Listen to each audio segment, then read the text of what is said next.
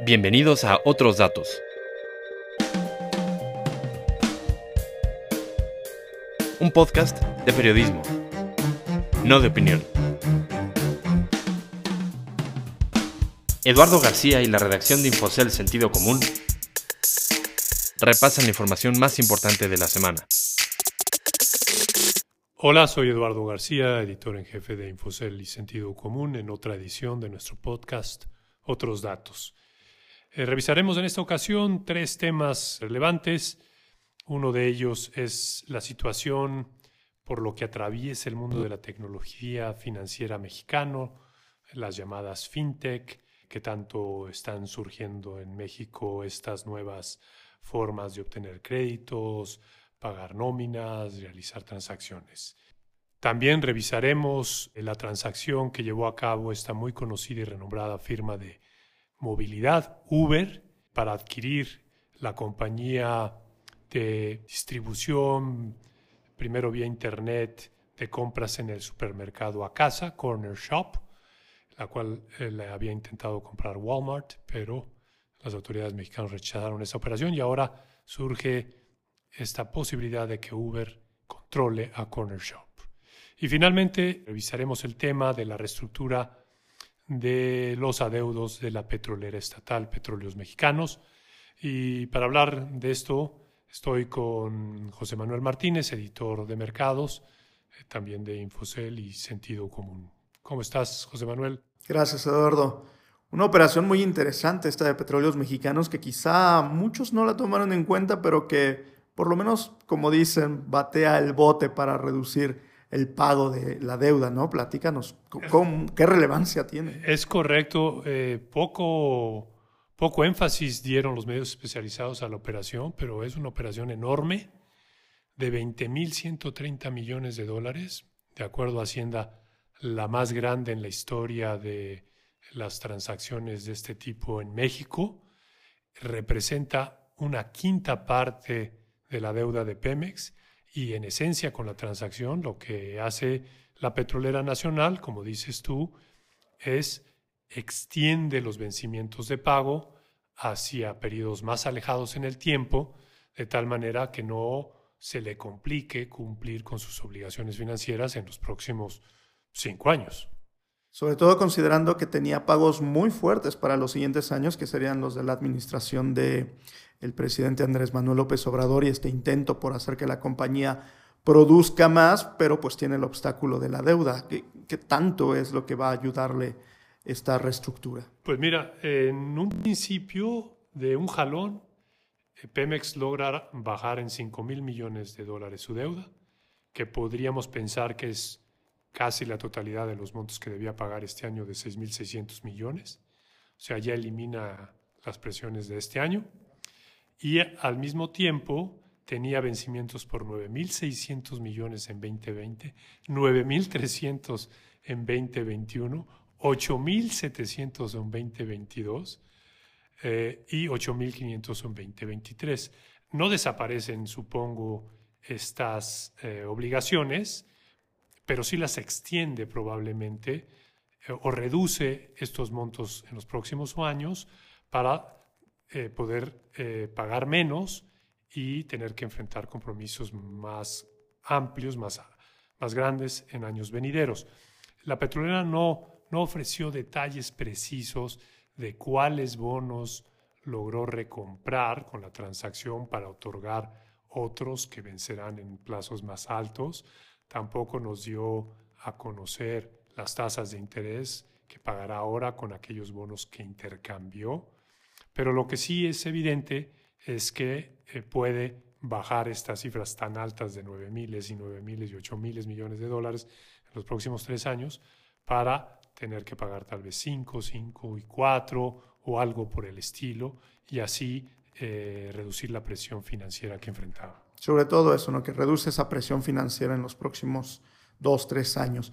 ¿Qué dirán las calificadoras que están viendo con lupa desde luego las finanzas de Pemex y pues desde luego también criticando un poco la orientación del negocio, que no lo ven tan rentable en, el plan de negocios, eh, por dedicarse mucho a, estos proyectos de refinación en lugar de exploración y este, exportación de crudo. Yo no, no, no se han manifestado, no se han eh, pronunciado las tres calificadores internacionales, ni Moody's, ni Fitch, ni Standard Poor's, eh, ni tampoco la mexicana HR Ratings.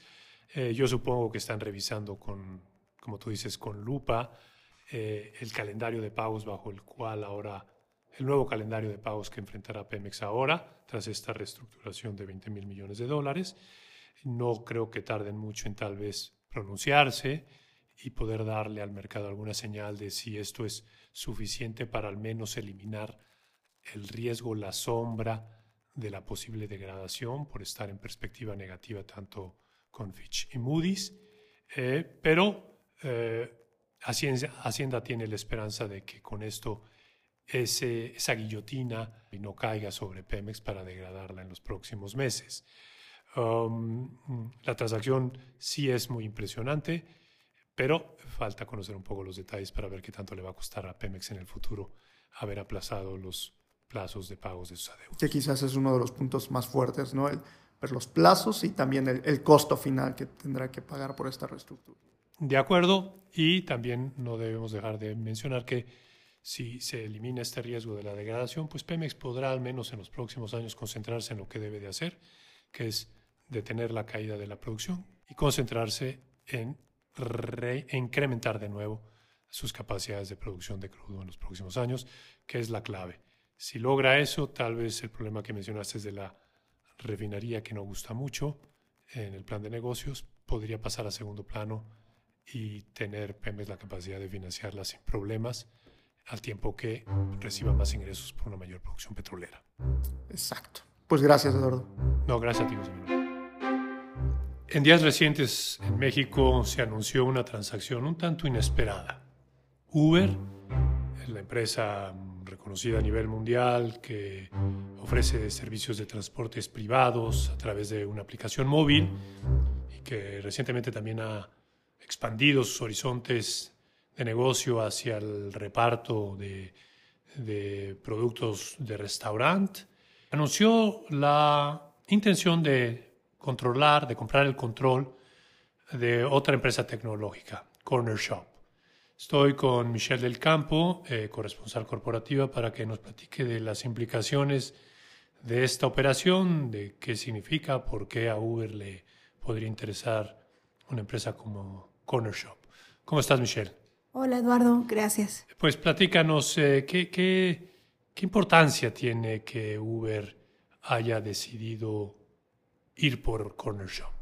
Pues es un paso más para Uber en, este eh, enfoque hacia la movilidad y a llegar a, varias eh, áreas de la vida de las personas, ¿no? No solamente trasladarlas, llevarles la comida de sus restaurantes, pero ahora también llevarles sus víveres. Corner Shop es una aplicación bajo la cual un usuario hace pedidos a distintas tiendas minoristas y se las llevan a su casa, ¿no? En ese negocio quiere estar ahora Uber. Así es. Eh, Corner Shop eh, opera actualmente en Chile, México, Perú y en Toronto. Son mercados donde participa Uber, pero siendo México pues, uno de los, de los principales para la empresa, pues es como claro el, el guiño hacia la expansión de sus operaciones en, en México en específico. Ahora, Corner Shop ya, ya había sido intento de adquisición por parte de Walmart. ¿Por qué fracasó esto y qué implicaciones tiene para esa empresa que ahora Corner Shop hacia manos de Uber? Bueno, Walmart en este afán de incrementar sus capacidades de comercio electrónico buscó específicamente hace un año comprar Corner Shop, pero se topó con los reguladores mexicanos que no le permitieron esta adquisición, ya que pues le daría cierta información y participación en un negocio en donde también existe entrada de otros competidores como Chedraui o Benavides. Entonces, ante eso, pues tiraron la toalla los de Corner Shop a, la compra y pues buscaron esta, estos nuevos horizontes y lo encontraron en, en Uber. Y entonces para Walmart o para Chedraui o para Soriana, que están eh, también en la plataforma de Corner Shop. Lo único que cambiará es que ahora será controlada por la empresa que controla Uber. Así es, eh, en principio, a, pesar de que, que, Uber tendrá pues una participación de control, la operación y los directivos seguirán siendo las personas que hasta ahora manejan Corner Shop, pero dentro del consejo de administración sí habrá una mayor representación de gente nominada o nombrada por, por Uber. ¿Se conoce el monto de la operación? No se dio a conocer y tampoco se dio a conocer el porcentaje de control que podría tener Uber en, en Corner Shop ahora. Y finalmente, Michelle, con, con, con, esta operación, el mercado de la distribución de víveres o de, o de medicamentos o de otros productos, ¿podrá, tú crees, crecer aún más con, con la llegada de Uber a Corner Shop? pues Uber ha creado una gran red en el país, se ha posicionado como la principal empresa de, de transporte y que es solicitado mediante aplicación ha ampliado también mucho su capacidad con Uber Eats, no solamente en la Ciudad de México, sino en otros puntos importantes del país, por lo que no, no, no creo que sea tan descabellado que con su incursión este tipo de, de forma de acceder a, a, tus productos del día a día, pues cambie y, y se amplíe más el comercio electrónico en México. Las empresas tecnológicas con sus aplicaciones ocupando cada vez más un espacio en nuestras vidas diarias. Así es.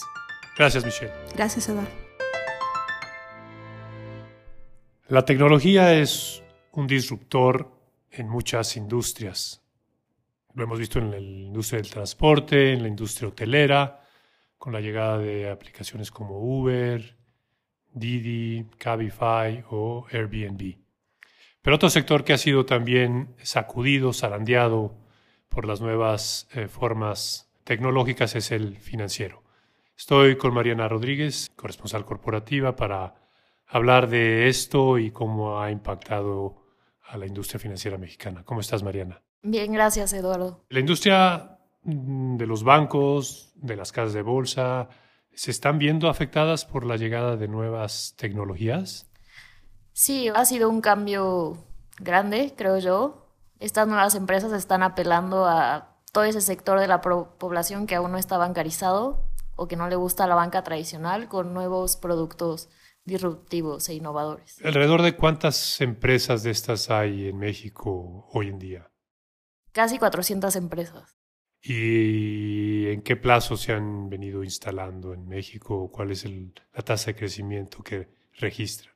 El último periodo que tienen registrado es de 2017 a 2018, creció un 50%.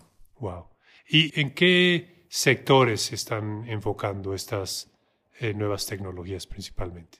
Bueno, son varios segmentos. Los principales son crédito y pagos, pero también hay crowdfunding, eh, hay banca digital o gestión de pagos para empresas o, o los segmentos financieros. ¿Y qué es lo que ofrecen que no ofrezca la banca tradicional?